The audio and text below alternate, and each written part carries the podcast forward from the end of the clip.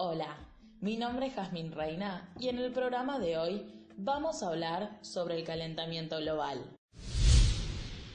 Actualmente es muy común escuchar hablar sobre esta problemática y encontrar películas que desarrollen este tema. Pero, ¿qué es el calentamiento global? ¿Qué está sucediendo en el mundo y qué consecuencias puede traer a corto y largo plazo para los seres humanos y la vida en la Tierra?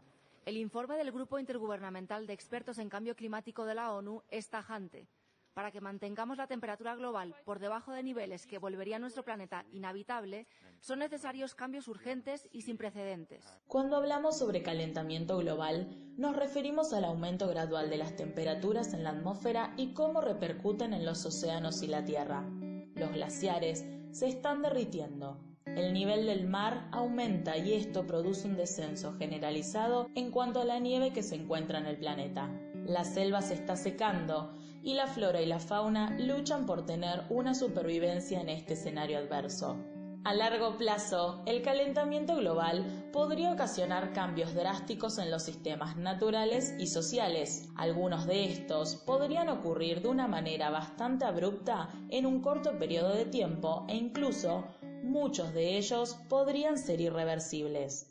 El impacto sobre el medio ambiente sería incluso más grave. Una subida de 2 grados centígrados causaría la extinción del 18% de los insectos, del 16% de todas las plantas y del 8% de los animales vertebrados. Los humanos también sufriríamos las consecuencias. El periodo de calentamiento por el que pasa la Tierra es a causa de diversas acciones que realiza el hombre en el medio ambiente. Las más importantes son deforestación, emisión de gases y combustibles fósiles. Este problema es visible a gran escala por todo el mundo. Es por esto que se creó la Convención Marco de las Naciones Unidas sobre el Cambio Climático, la cual tiene como objetivo detener el avance del calentamiento global. En 2015 se firmó el Acuerdo de París, donde varios países del mundo se comprometían una vez más a trabajar para frenar el cambio climático. Pero no todos los países están de acuerdo con esto, ya que revertir este gran problema mundial es muy costoso y no están dispuestos a tener pérdidas. Los líderes de estos países hacen oídos sordos a los especialistas y priorizan la economía propia de la nación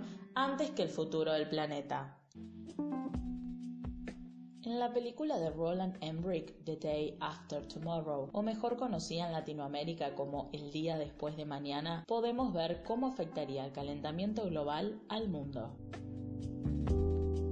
En el film podremos ver cómo Jack, un climatólogo estadounidense, al descubrir que el calentamiento global está avanzando, se presenta en una reunión de la ONU para informarles sobre sus descubrimientos. Días después, comienzan a ver alrededor del mundo distintos sucesos que comenzarían a confirmar lo antes planteado por Jack, pero desde el gobierno de Estados Unidos siguen desestimando sus teorías. Paralelamente a esto, el hijo de Jack, Sam, viaja a Nueva York con un grupo de compañeros para presentarse en una competencia escolar. Jack y su equipo descubren que las tormentas en forma de ciclón tropical que se avecinan generarán bajadas extremas de temperatura hasta llevar al planeta a un estado de glaciación total. Si todos los cálculos son correctos, el epicentro de la tormenta sería justamente en la ciudad donde se encuentra su hijo, por lo que decide ir en contra de todo pronóstico a buscarlo y rescatarlo. El viaje no será fácil, pero la promesa que le hizo a su hijo será el motor que lo ayude a continuar. Me despido, hasta un nuevo episodio de Realidad bajo el foco.